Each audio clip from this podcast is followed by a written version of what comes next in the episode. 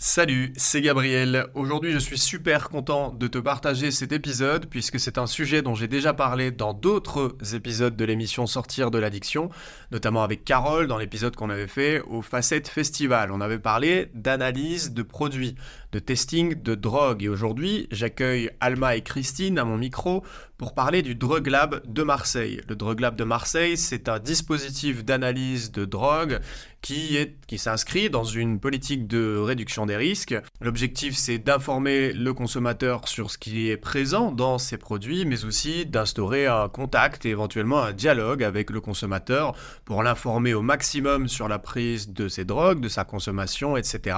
Et aussi lui laisser entrevoir la possibilité des ressources qui s'offrent à lui s'il a besoin d'une prise en charge comme les XAPA, les CARUD et en gros tout le tissu associatif qui travaille et œuvre à la réduction des risques et la prise en charge dans les conduites addictives. Ce dont on va parler, ben, en gros, ben, c'est quoi le Drug Lab? Comment est-ce que on fait tester sa drogue? Pourquoi est-ce que c'est important de faire tester sa drogue?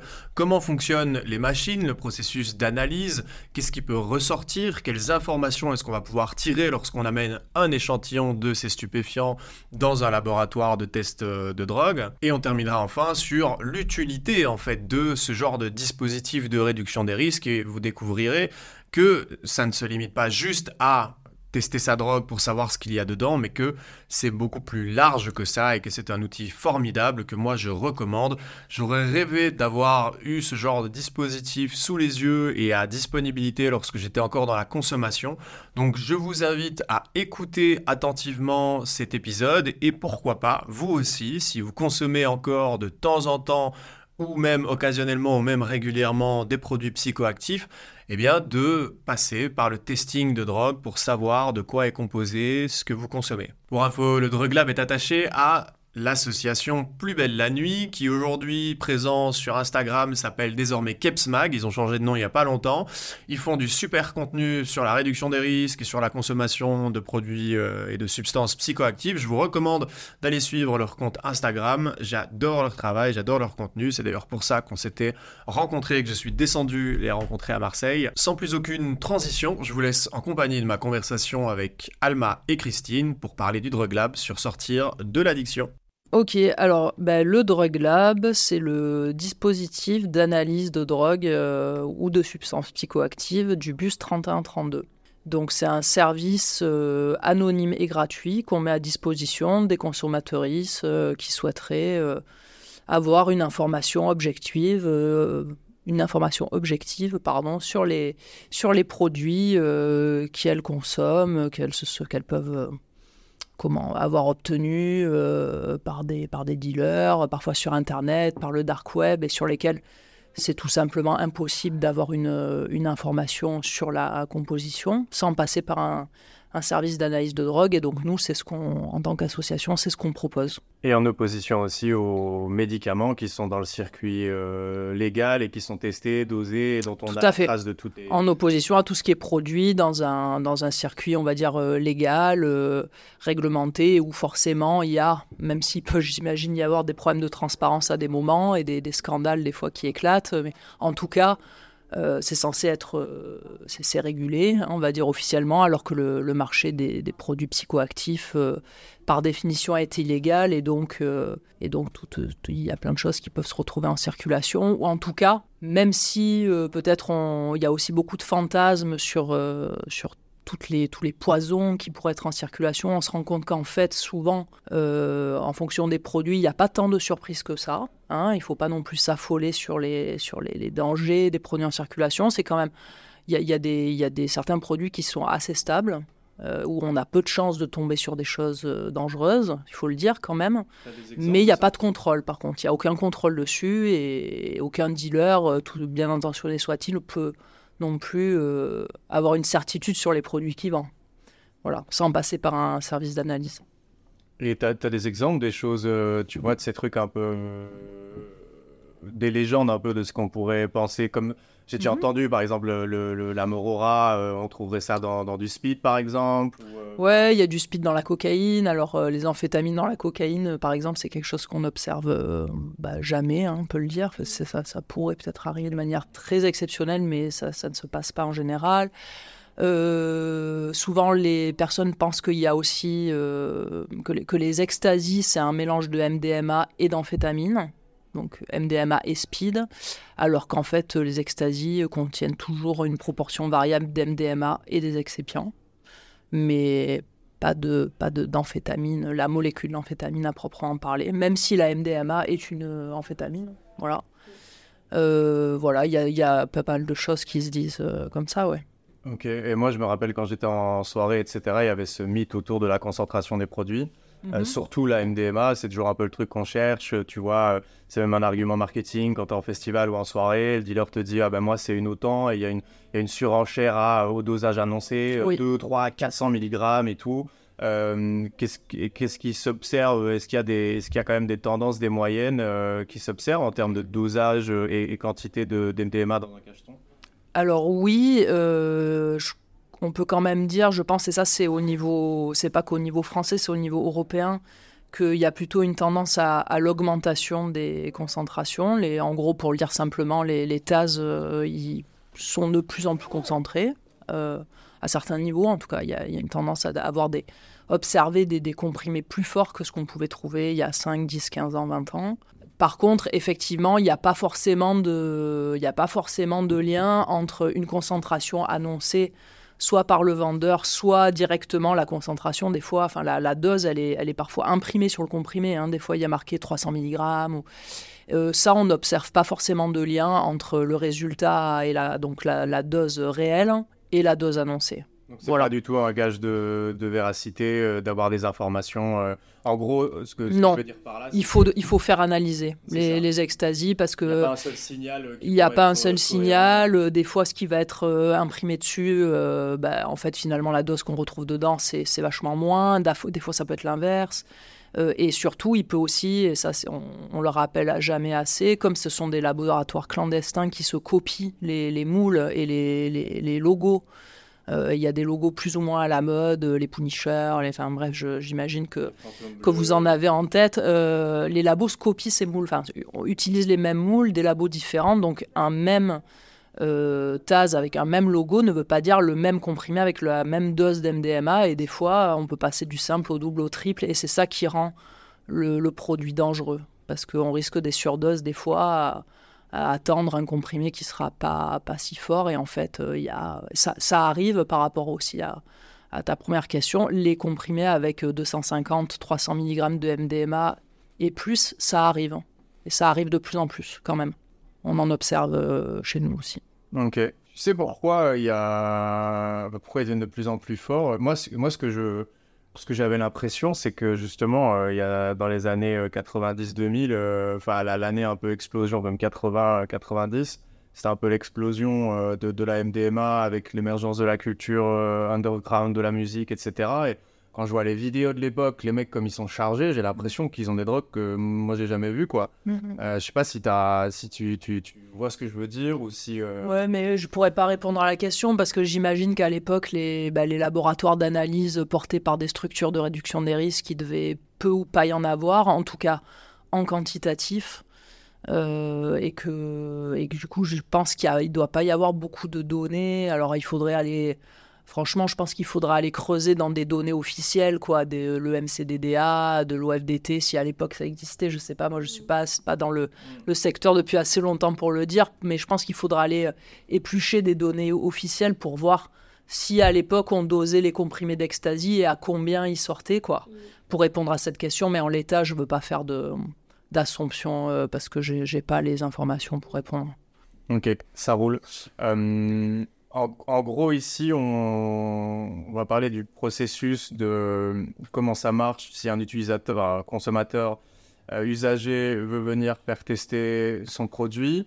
Euh, il y a trois phases euh, dans le Drug Lab. C'est d'abord la collecte, ensuite l'analyse et puis après la transmission des résultats. Les transmissions des résultats se font chez l'usager, mais aussi parfois à des organismes euh, de santé publique. On en reparlera euh, tout à l'heure.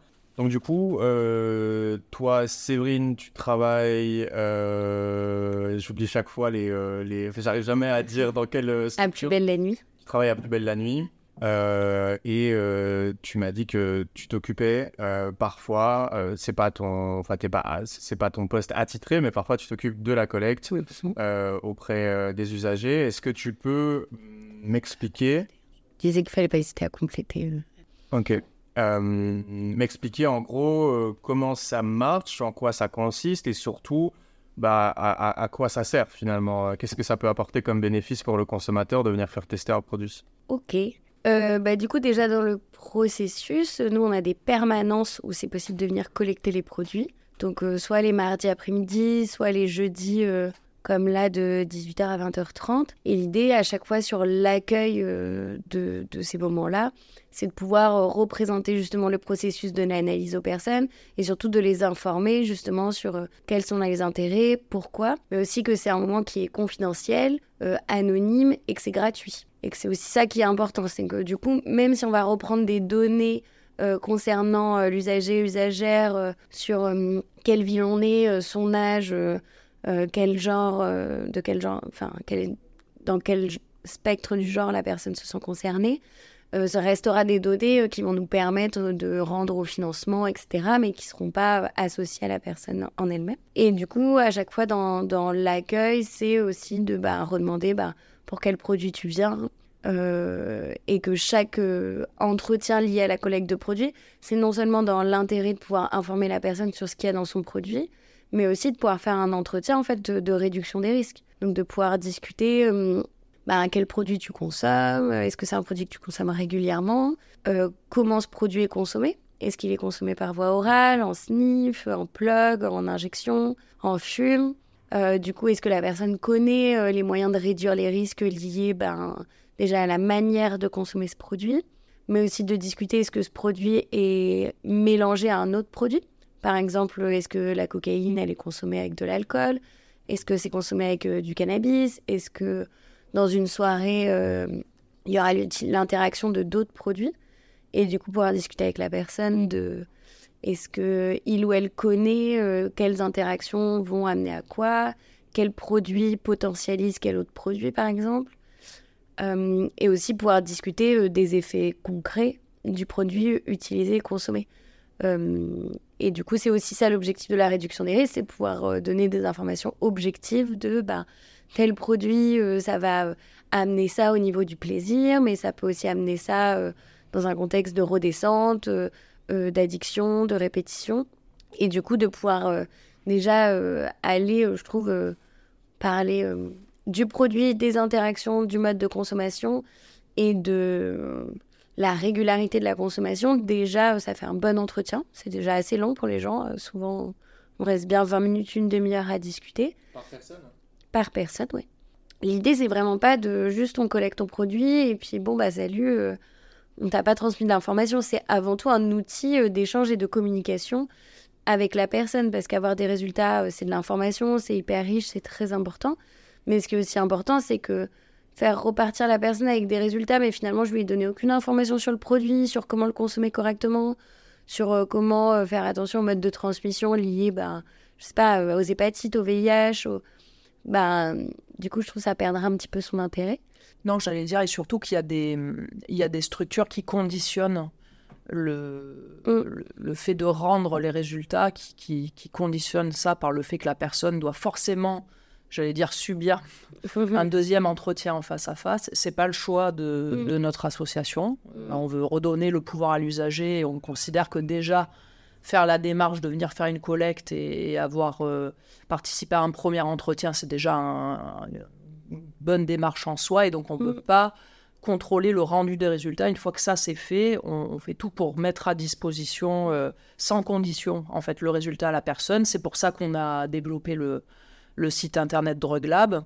Mais je dis ça parce que du coup, raison de plus pour, euh, pour comme disait Séverine, pour que l'entretien de collecte soit le plus complet possible et pour donner des billes à la personne et qu'elle soit en mesure euh, derrière d'interpréter, de pouvoir interpréter son résultat. Parce qu'à ce moment-là, on ne mm, sait pas mm. quel sera le résultat du produit. On ne sait pas mm, si le produit... Euh, ça sera un produit standard dans lequel, bon, ben voilà, il y a des produits pour lesquels c'est le, la concentration qui peut, qui peut induire un risque, hein, comme pour la cocaïne, pour l'héroïne. Donc, euh, là, à ce moment-là, c'est bien que la personne, elle reparte avec euh, de quoi pouvoir interpréter son résultat, même si bien sûr, euh, euh, on ferme pas la porte si la personne, elle veut, elle veut revenir en personne, euh, discuter avec un intervenant, une intervenante, euh, justement du résultat, qu'elle est surprise, etc.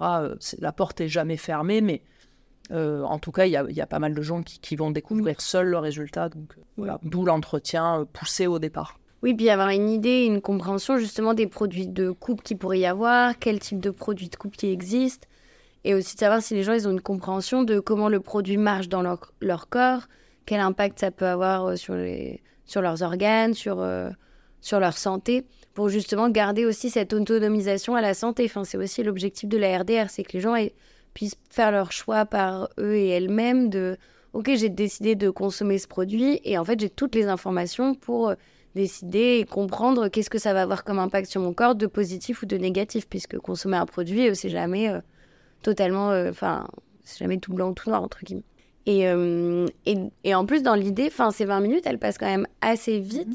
parce que je trouve que les gens ne le font pas du tout euh, de manière euh, contrainte. C'est souvent la discussion qui va emmener. On repart aussi vraiment des connaissances des personnes. Moi, j'ai pas vocation à dire que mes connaissances sont plus importantes que celles de la personne concernée qui vient faire analyser son produit. C'est aussi de repartir de ben, quelle expérience la personne a vécue avec ce produit, si il ou elle l'a déjà consommé, que enfin, chaque personne est experte euh, d'elle-même sur sa manière de consommer, ses petites habitudes, ce que ça lui fait. Et du coup, c'est pas non plus à moi de lui apprendre ça. Moi, ce que je veux, c'est lui donner de l'information en plus pour mieux comprendre et repartir avec de la connaissance, en fait. Et c'est vraiment notre objectif. Et du coup, c'est souvent des discussions très riches, très chouettes. Après, on peut visiter le labo, on peut. Enfin, voilà. Mais on essaie, en tout cas, dans la mesure du possible, moi, souvent, je vais vraiment me limiter quand même aux produits concernés dont on est en train de parler, sauf si la personne a d'autres questions, parce que là, par contre, c'est là où ça peut devenir très long et un peu... Euh, enfin, on va perdre en qualité d'entretien à ce moment-là pour la personne, parce que du coup, ça fait trop d'informations d'un coup.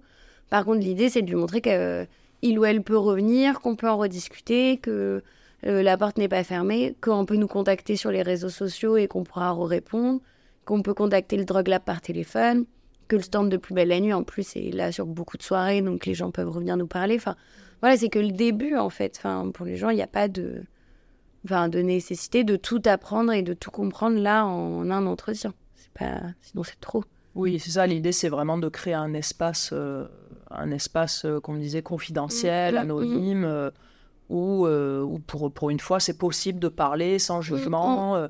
Euh, de ses consommations. Il y a des gens qui se sentent en difficulté, il y a des gens qui se sentent pas du tout en difficulté. C'est aussi à nous de, de, de, repérer ça, d'amener la personne à, peut-être pas la première fois, mais à revenir éventuellement, euh, à demander une orientation si elle en a besoin. Mais ça, c'est des choses qui peuvent aussi se mettre en mm, place. Euh, au fur et à mesure, quoi. Mm. Voilà, c'est pas. Oui, puis de jauger quelle va être l'information la plus pertinente dont la personne a besoin. Est-ce qu'à ce moment-là, c'est quand même important de parler un peu de RDR, sexualité, parce que c'est plutôt l'enjeu en fait euh, euh, de la consommation de la personne? Est-ce que finalement on va se centrer euh, sur les produits? Est-ce qu'on oriente vers un dépistage? Est-ce qu'on oriente peut-être en addicto vers un entretien psy parce que la personne se sent en difficulté Mais encore une fois, on en reviendra à la demande de la personne. Si la personne elle n'a pas de demande et que, enfin, c'est pas à nous de juger ses consommations. Par contre, on peut nommer, de dire bah voilà, la récurrence de cette consommation, ça peut être quelque chose d'inquiétant, l'impact que ça a sur ta vie quotidienne ben, toi où t'en es par rapport à ça, et on peut se retrouver à donner des conseils, à discuter, et de justement évoquer qu'avec nous, euh, la parole, elle est libre, sans jugement, et qu'on euh, peut en rediscuter, euh, et que nous-mêmes, on, on est une asso aussi intracommunautaire, et que du coup, l'idée, c'est vraiment pas juger les consommations des personnes, mais bien au contraire, de, de repartir encore une fois avec de l'information. Trop bien. Trop bien. quand les gens ils viennent est-ce qu'ils sont déjà au courant de toute cette dimension-là, c'est-à-dire le contact et compagnie? Ils ont quelle posture quand ils viennent pour la première fois euh?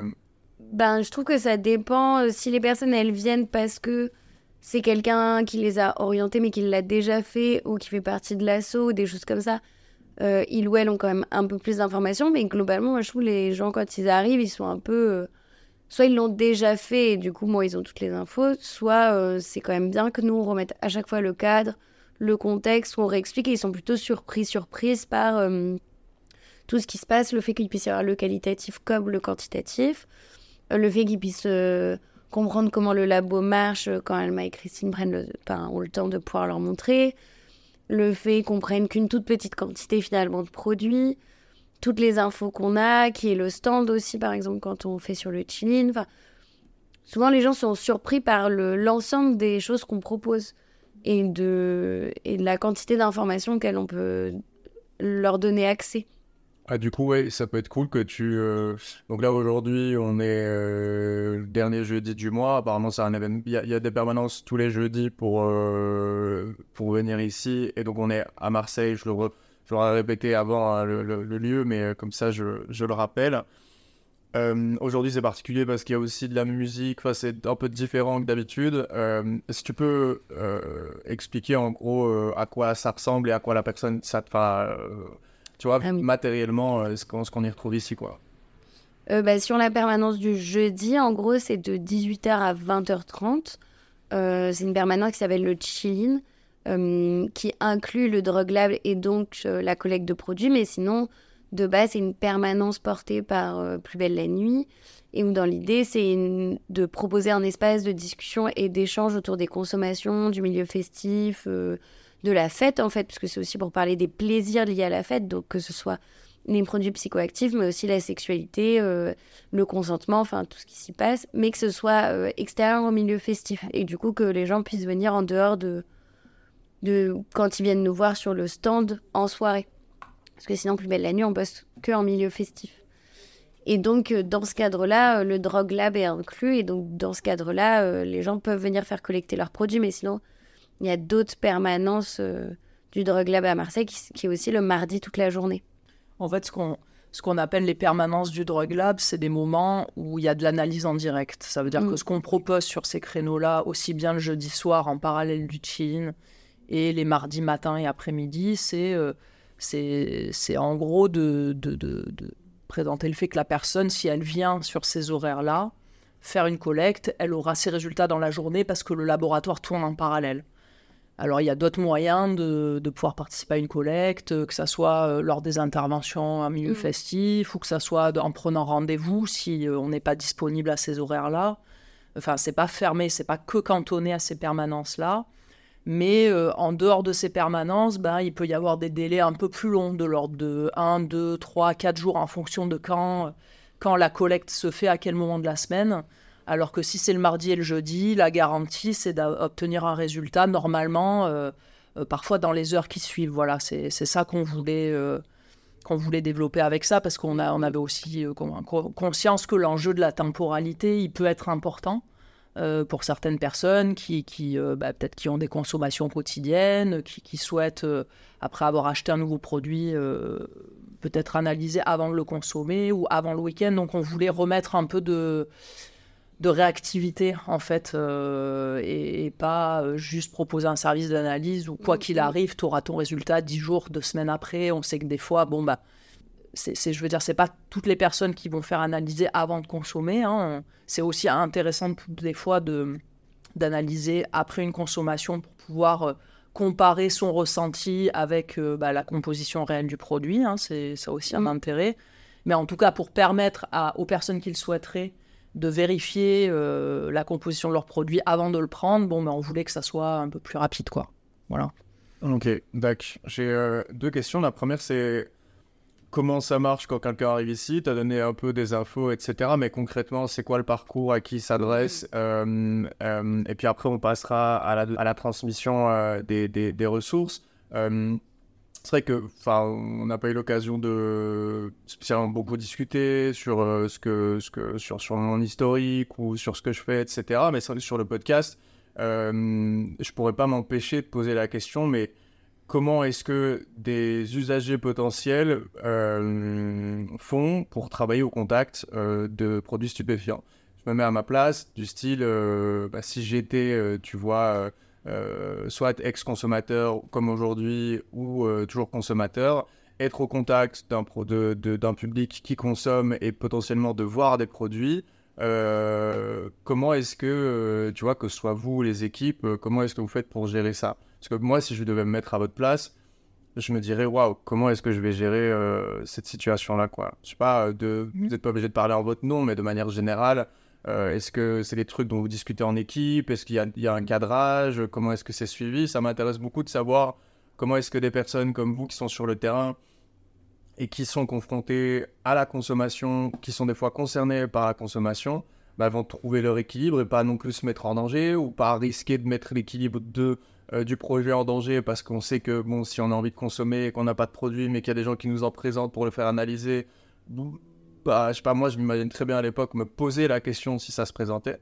Euh, du coup, ça m'intéresse d'avoir votre retour là-dessus. Euh, si, bah, bah, moi, j'ai envie de dire que je pense que c'est une bonne question que tu soulèves et que, effectivement, je pense que c'est des, des, contextes de travail qui qui peuvent pas fitter avec tout le monde euh, en fonction du moment où on en est avec euh, avec nos consommations quoi. Hein. Mm. Il y a, je pense qu'il y a il y a des moments, des personnes pour qui euh, c'est peut-être trop compliqué quoi, de, de travailler dans ce, dans ce cadre-là et, et du coup peut-être pas conseillé, mais je pense que c'est peut-être tu peux compléter ce que je vais dire, mais qu'on essaye en tout cas que ça soit un sujet, un sujet de discussion en équipe. Euh, probablement que c'est aussi abordé parfois, des fois au, moment du recrutement. Euh, enfin, notamment en tout cas des équipes des bénévoles. En tout cas, quand il y a le recrutement des bénévoles, c'est clairement un des sujets qui est abordé. Et, parfois, soit les personnes se sentent, mais bon, quand même, d'être de, dans cet environnement-là en connaissance de cause et vont avoir des espaces pour pouvoir en parler, débriefer au fur et à mesure si euh, elles expérimentent des difficultés par rapport à ça. Euh, euh, soit il y a des personnes à qui probablement au moment de l'entretien se rendront compte qu'en fait peut-être c'est pas un cadre de, travail qui leur convient pour le moment quoi. Ça c'est bah oui oui je suis entièrement d'accord avec toi. Je pense qu'il y a que en tout cas nous par exemple sur Plus belle la nuit ce qui nous rattache c'est aussi de venir du milieu de la fête. Et je pense que ça, c'est aussi important parce que du coup, c'est pas forcément à Enfin, je pense que tout le monde n'a pas du tout le même rapport aux consommations. Il n'y est pas forcément lié de la même manière et que par contre, tout le monde vient du milieu de la fête et aime les plaisirs liés à la fête. Et du coup, c'est aussi ce qui nous rassemble. Et du coup, c'est aussi les échanges qu'on va avoir avec les bénévoles, avec les salariés, en équipe, de pouvoir dire, ben voilà, euh, être ou faire partie du milieu de la fête, ça veut dire aussi euh, bah, non seulement être témoin des fois des consommations aussi euh, euh, des partenaires, euh, des équipes, mais aussi de se questionner sur ses propres consommations et aussi de se retrouver en milieu festif tout le temps. Parce qu'on pense aux produits... Enfin, moi, je pense par exemple juste au fait de boire des bières, par exemple. Et de, en fait, de se retrouver tous les week-ends en inter et du coup, bah, tous les week-ends, avoir envie de bah, boire un coup. Bah, ça n'arrive pas souvent qu'on puisse boire une bière sur son lieu de travail ou euh, je pense le rapport à la cigarette aussi, à la nicotine. Enfin, pour moi, il y a déjà ça en premier point euh, quand on fait de ce questionnement-là des consommations et effectivement de d'autres consommations. Sur l'analyse, euh, je suis pas. Enfin, j'ai l'impression que sur l'analyse, vu qu'on est vachement centré sur la personne, que c'est la personne qui recueille elle-même son produit, qui le met elle-même dans les Pundorf, que c'est pas nous qui touchons au produit. Je trouve que finalement, euh, à part euh, regarder le produit, on y est très peu lié.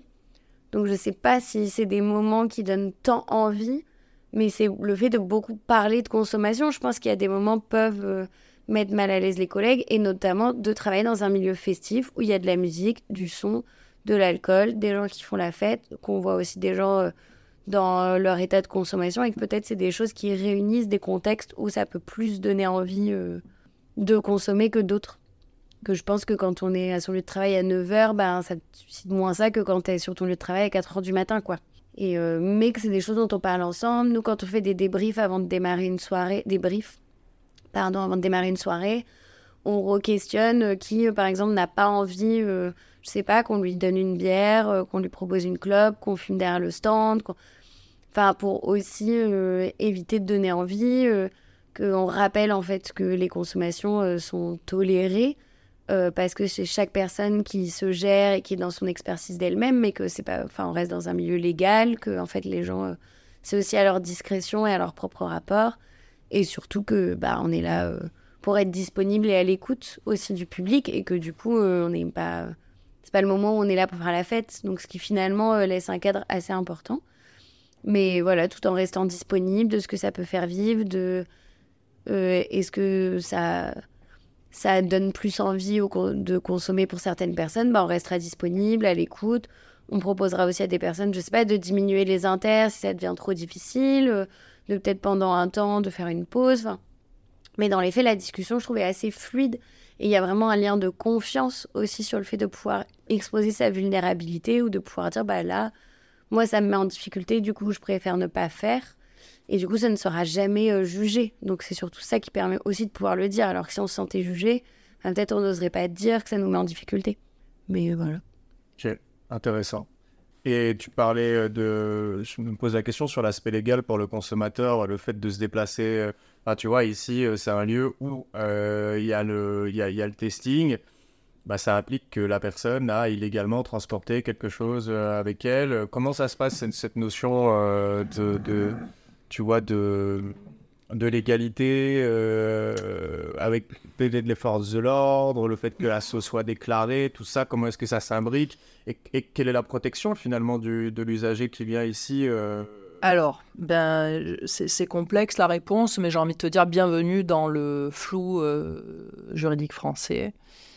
C'est-à-dire que ce qui, ce qui, est clair, c'est que l'analyse de drogue euh, réalisé par des intervenants de réduction des risques dans un objectif de réduction des risques et de santé publique. Ça, c'est légal et autorisé par la loi depuis 2015. Que je dis pas de bêtises. Tu couperas au montage l'année. c'est autorisé depuis quelques années. Voilà, ça c'est le contexte légal. Donc ce qu'on fait nous là, ici, euh, c'est autorisé, c'est reconnu par les services de l'État, c'est même financé par des structures étatiques euh, comme les agences régionales de santé, euh, certains ministères, notamment de la santé et de l'intérieur en mission interministérielle. Donc il n'y a rien de officieux dans ce qu'on fait. Par contre, effectivement, la possession, le transport de substances psychoactives, ça c'est interdit par le contexte juridique français. Donc il y a ce flou juridique-là euh, auquel on est soumis aussi, à nous, intervenants de réduction des risques.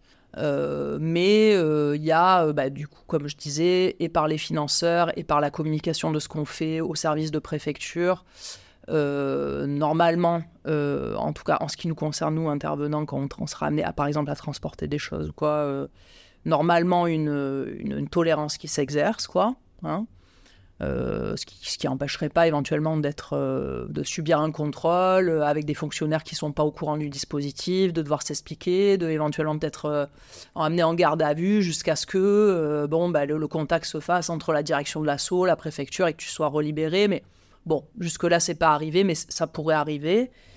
quant aux consommateurs, ce que je peux dire, c'est que de ce que j'ai compris, il y, il y a aussi des accords entre euh, entre les XAPA donc les centres de soins euh, d'addictologie, comme là où on est, qui est aussi un centre qui reçoit du public euh, pour distribuer des traitements de substitution aux opiacés tous les jours, tu vois. Donc il y a aussi une, y compris des personnes sans papier, parce qu'on est aussi là dans les locaux mélangés avec Médecins du Monde, etc. Donc en fait, il y a un périmètre mm. où les forces de police n'interviennent pas normalement, euh, autour d'une proximité directe d'Exapacarude, euh, il y a cette, euh, il y a cet accord, je ne sais pas comment, enfin tu vois, ça se, ça se prépare en amont, mais en tout cas, on est censé pouvoir réaliser nos activités ici sans être mm. embêté par les services de police qui vont pas attendre pour, pour mm. voilà, arrêter en guet-apens. voilà, ça, ça n'arrive pas depuis qu'on depuis qu'on a le, service là ouvert d'analyse euh, dans, ces euh, locaux-là, ça fait euh, un an, un an et demi. Ce n'est jamais arrivé. Normalement, les services de police viennent sur ces locaux uniquement si on les appelle parce qu'il y aurait une personne qui viendrait avec des comportements agressifs, etc. Mais sans appel de notre part, normalement, ils sont pas censés traîner là. C'est des accords, je pense, avec les, les services. C'est parce qu'en fait, ils sont pas censés euh, venir impacter euh, les, les, euh, les, services justement qui sont réalisés ici par les associations pour la santé des personnes, quelles qu'elles soient. Quoi. Voilà. Donc ils se tiennent à distance. Oui, c'est ça, parce qu'en fait, initialement, il y a une vingtaine d'années, quand ça a beaucoup démarré, le fait de venir chercher du matos de réduction des risques, des seringues, etc., les gens se baladent avec leurs produits, parce que de fait, ne peuvent pas le laisser cacher quelque part, parce que sont à la rue, en galère ou peur de se faire voler euh, leurs produits. Et donc, ça créait ça au début. C'est qu'en fait, les gens venaient chercher leur matos de réduction des risques et les flics les attendaient à la sortie.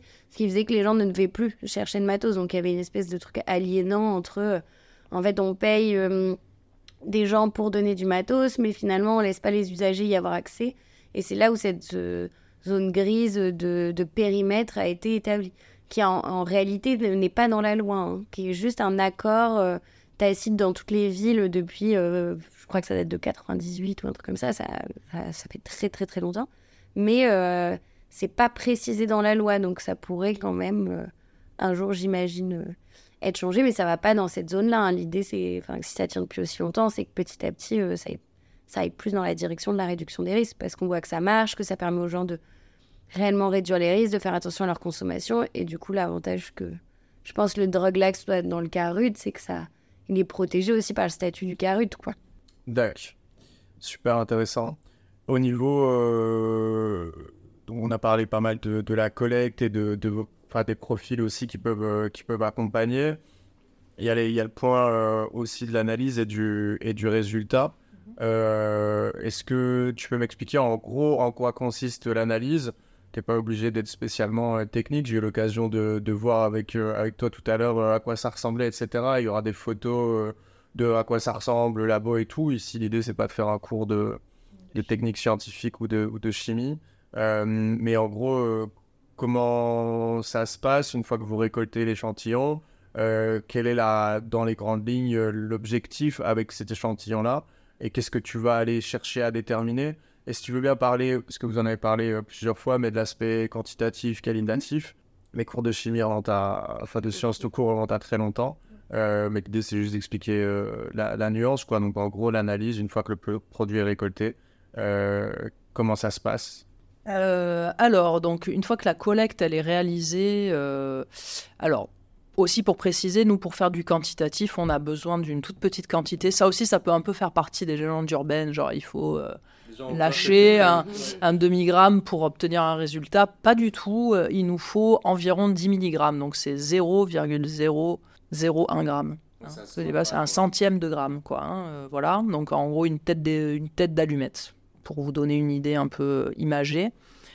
Euh, comment ça se passe? Eh ben, Une fois que nous, au laboratoire, on récupère les échantillons que les, collègues ont collectés, euh, on doit commencer par faire une pesée parce que pour faire du quantitatif, il faut, il faut peser très précisément l'échantillon ce qui nous permet ensuite de calculer des dilutions, des choses comme ça. Donc nous, ce qu'on fait, c'est de la chromatographie liquide haute performance. Ça veut dire que l'échantillon, il est analysé sous une forme liquide, il est, il est dissous, la poudre, euh, le, la goutte, si c'est du LSD, un buvard, machin, tout ça est, dissous dans du méthanol. Et c'est la solution avec le méthanol et les molécules qui se retrouvent dedans qui sera analysée par l'appareil. Donc c'est une méthode dite quantitative et séparative parce qu'en fait, euh, l'analyse, elle, est réalisée, euh, l'acquisition est réalisée du coup sur des molécules qui ont été séparées par la méthode. Euh, contrairement à d'autres méthodes qualitatives comme la spectrométrie infrarouge, des choses comme ça qui ont l'avantage d'être extrêmement rapides, où il n'y a pas besoin de préparer l'échantillon, c'est pas destructif non plus, l'échantillon n'est pas détruit par l'analyse.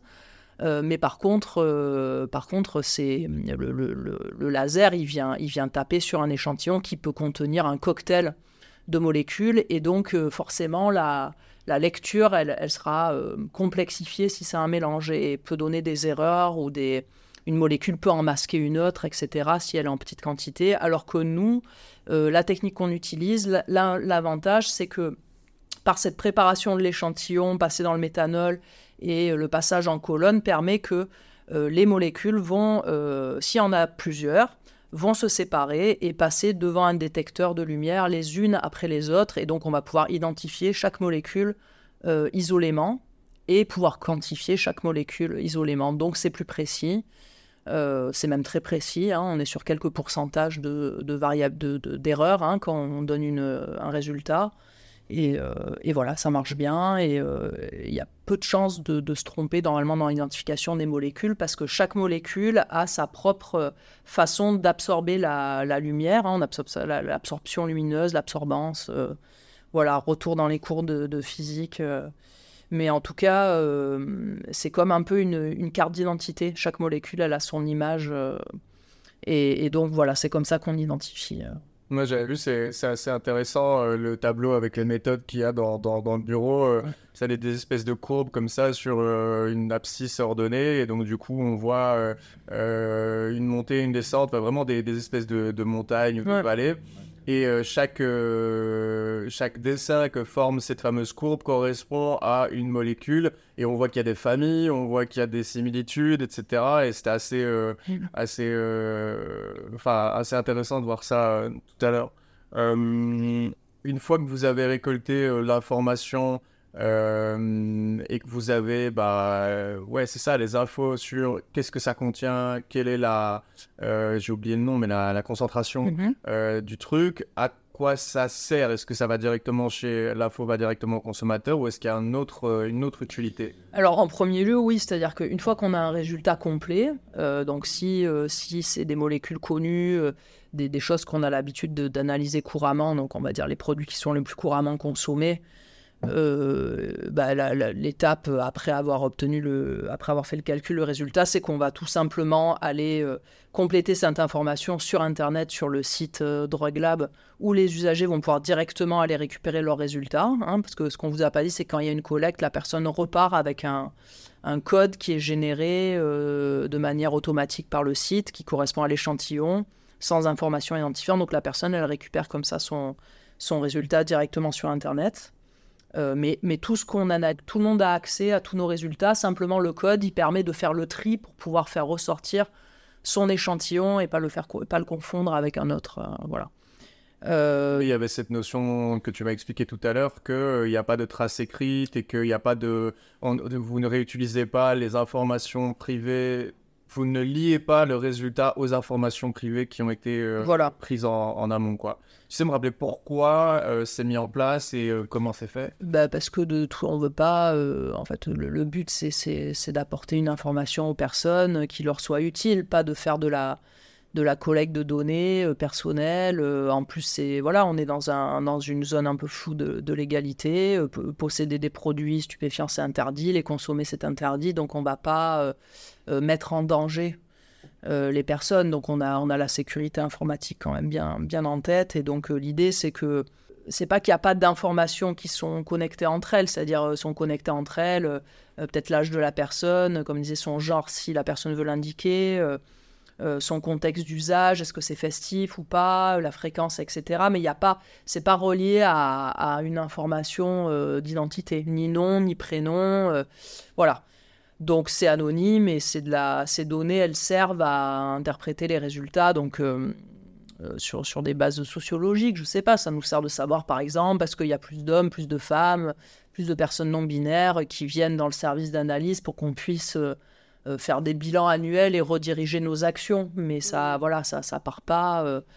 ça part pas au service de l'État ou ça part pas. Voilà, ce qui part, on, se doit de, de, de, faire des bilans de nos données, mais euh, des, données chimiques, hein, d'ordre chimique, c'est-à-dire sur nos résultats, c'est-à-dire euh, euh, quelles sont les, drogues qu'on analyse, de tu vois, quel est le pourcentage de cocaïne, d'amphétamine, de kétamine, de MDMA, etc., qu'on analyse par an, quelle proportion ça représente, et quelles sont, par exemple, les, les moyennes obtenues sur les concentrations et tout. Voilà, ça, c'est des informations que, pour des raisons euh, sanitaire et de, contribution à l'ensemble des données nationales, on peut être amené à partager. Mais là, on parle vraiment de données euh, euh, brutes qui concernent des valeurs chiffrées, qui concernent pas, ça ne concerne pas les informations personnelles que nous sont données par les personnes. C'est vraiment nos résultats de voilà et qui servent à alimenter des bilans plus généraux.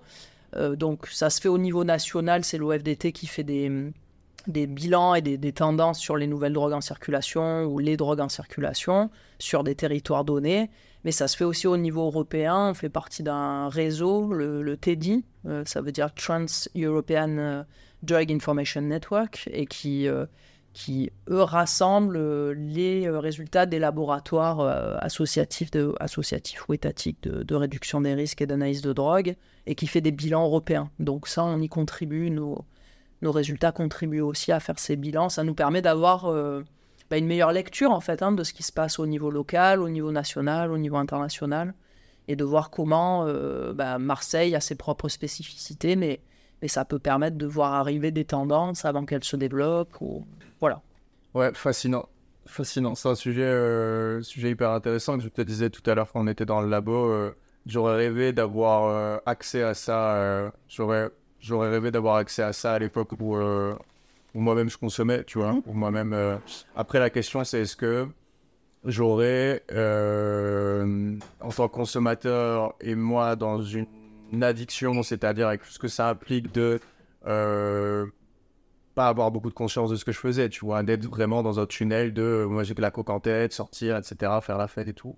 Est-ce que j'aurais été réceptif au message, tu vois, de prévention de il y a un drug lab, etc. Euh, peut-être que j'y serais rentré par le, par l'aspect un peu kiff, tu vois, de ouais, je vais aller faire tester mon produit pour, euh, tu vois, euh, voir un peu comme dans les films, voir un Lambo, etc. mais c'est pour ça qu'aujourd'hui, je, je, j'avais envie de non seulement de voir ce que c'était, discuter avec vous, parce que s'il y a une personne, tu vois, dans l'audience ou dans les gens qui peuvent écouter, écouter les, les, les podcasts, que, que ça peut amener justement vers une réflexion. Parce qu'en fait, il y a plein de portes d'entrée. Il y a la réduction des risques ici. Et comme, comme vous l'avez expliqué, le Drug Lab est un outil, en fait. C'est un outil pour faire rentrer les âgés dans une réflexion, une conscientisation. Et puis après, voilà, vous avez vos méthodes sur l'accueil, sur le, discours qui va être mis, etc. Et puis après, bah, ah bah il y a aussi Carut, part donc il y a aussi des connexions avec la prise en charge, avec le soin. Et tiens, bah du coup, c'est quoi ici Vous faites quoi? Bah on a aussi un Sapa Carut, ah oui, bah c'est quoi? Et donc, en fait, ça, et, c'est ça que moi j'ai remarqué euh, dans, dans, mon propre parcours de sortie d'addiction, c'est que euh, pour moi, sortir de l'addiction, c'est une équation très complexe euh, dont on n'a pas beaucoup de données au départ. On se dit, on sait qu'on a un problème, on va pas bien, on sait qu'il y a de la consommation, mais en fait, on connaît pas le chemin de la sortie. Et venir comme ça et avoir des infos par le biais du testing de en fait, tu sais que dans notre univers, il y a aussi euh, un Carud, voilà ce que c'est, à quoi ça sert. Il y a aussi un Xapa, voilà ce que c'est, à quoi ça sert. Peut-être que des fois, ça va prendre 1, 2, 3, 5, 10 ans. Mais la personne, elle aura eu l'info de Ah, mais en fait, il y a ce système de soins là qui existe. Et, euh, et en fait, tu vois, par euh, un peu effet, effet de propagation comme ça, la personne qui est concernée par un usage et, et qui, qui soit problématique, conscientisée ou pas, elle va avoir des données dans son, dans son cerveau euh, qui vont lui permettre de, si jamais un jour elle se dit j'ai un problème, mm. eh ben en fait je sais comment ça marche tu vois, pour m'en sortir. Ou en tout cas, je sais où, à quelle porte aller fermer, etc. moi c'est ça que je trouve ça, je trouve fascinant parce que c'est pas parce que j'ai conscience de ce que ça, tu vois, de tout ce que ça représente, au-delà juste du testing, au-delà de tous les trucs dont on a parlé ici, euh, c'est vraiment la notion de d'ancrer de l'information dans la tête et dans la, dans, le, on va dire dans, dans la culture euh, de, de, de, la personne qui consomme, euh, qui vont faire que le jour où elle va avoir euh, un déclic ou besoin d'appeler à l'aide, eh ben, elle aura pas tout ce chemin-là à faire, elle aura déjà toutes les informations, tu vois. Et du coup, ouais, je trouve ça fascinant.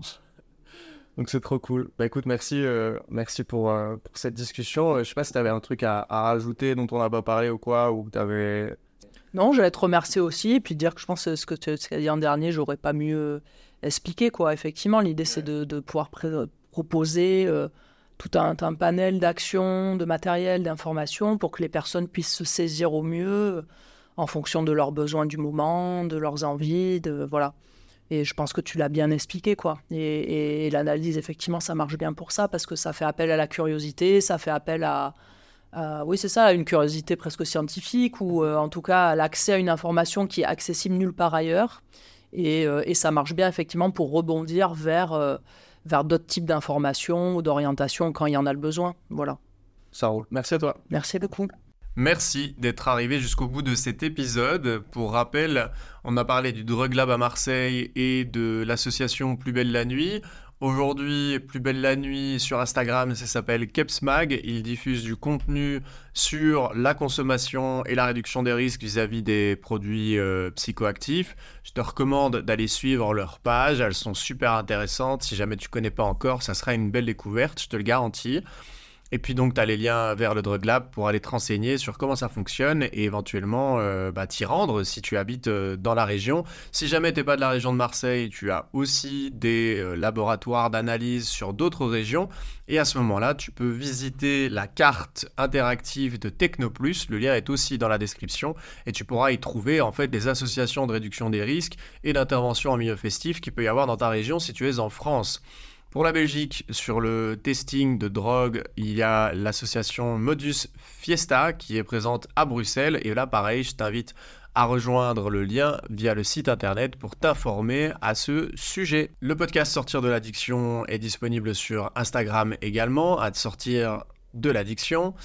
Pour soutenir le podcast, la meilleure façon de le faire aujourd'hui, c'est de laisser un avis 5 étoiles sur ta plateforme d'écoute préférée. C'est vraiment euh, ça qui va me permettre de voir que tu apprécies euh, les contenus que tu écoutes. Et d'ici là, bah, je te souhaite une très bonne journée, bonne semaine, bon week-end en fonction du moment où tu écouteras euh, cet épisode. Et je te dis déjà à la semaine prochaine pour un 40e épisode de Sortir de l'addiction.